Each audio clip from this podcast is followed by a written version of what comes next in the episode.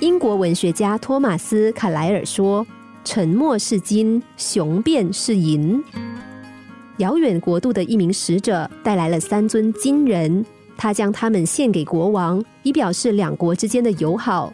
这三尊金人都是以纯金打造的，外观贴满珠宝，乍看之下没有什么两样。但是使者却对国王说。其实这三尊金人不但价值相差甚远，还意义深远。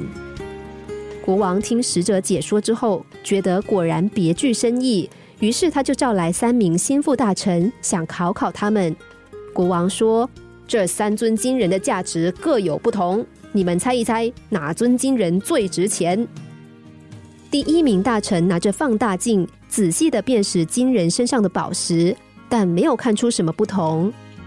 第二名大臣想到，既然金人的外观都一样，那么最重的那一尊一定是最值钱的。但是三尊金人都很沉重，没有一尊抱得起来，更不要说判断他们的轻重了。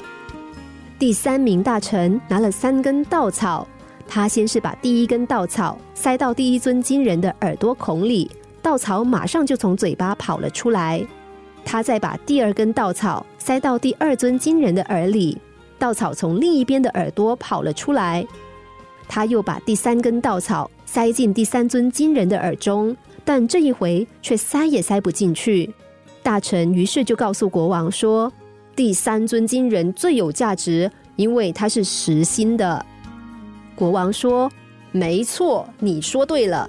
但其实它最珍贵的地方在于，它告诉了我们沉默的可贵。”听到流言蜚语，第一种人马上把话散播出去，不管事情的真伪；第二种人虽然不会轻易转述，却把话听进了脑袋里，影响自己的判断力；而最高明的人是听也不听的人，而这种人也是最有价值的人。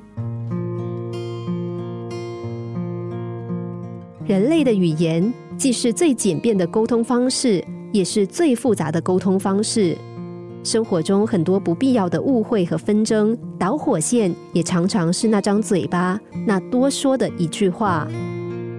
西方有句话说：“上天赐给我们两只耳朵，一张嘴巴，就是要我们多听少说。”一般的状况下，多听少说可以避免纷争；而对于流言蜚语，我们更应该不听不说。这才是大智慧。心灵小故事，星期一至五晚上九点四十分首播，十一点四十分重播。重温 Podcast，上网 U F M 一零零三 t S G。